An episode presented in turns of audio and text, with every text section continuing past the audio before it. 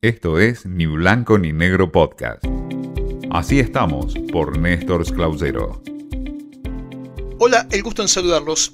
En este espacio en donde compartimos cómo estamos en los medios de comunicación y en el mundo del periodismo, hoy le traigo algo muy importante para los medios, para los periodistas y obviamente también para nuestras audiencias, que es la confianza. Es decir, confiamos en un medio, confiamos en un periodista y le damos credibilidad, creemos o estamos con una sensación cercana a la realidad encontrándola en ese lugar, en ese medio o en ese periodista.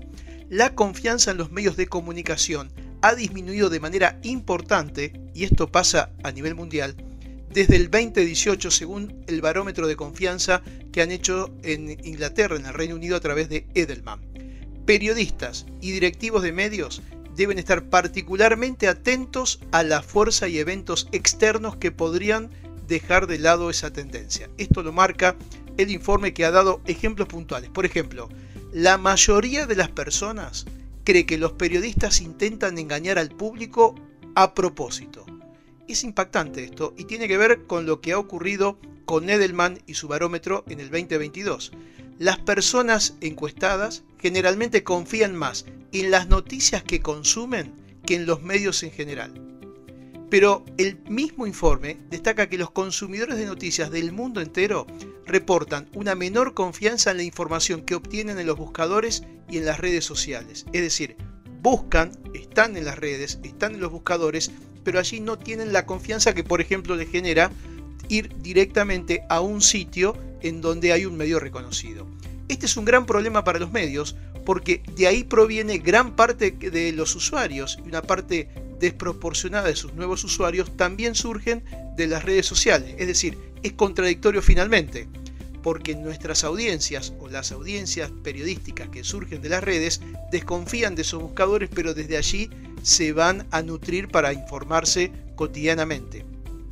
Esta variedad de factores contribuye a una desconfianza aún mayor en las noticias que van desde la creciente visibilidad de campañas de información errónea, es decir, las fake news, las noticias falsas y las teorías de conspiración que surgen en las redes sociales, y que además, con la creciente polarización de la política, en la Argentina tenemos un caso casi extremo, pero no es solamente nuestro, es algo a nivel internacional, todo esto se potencia.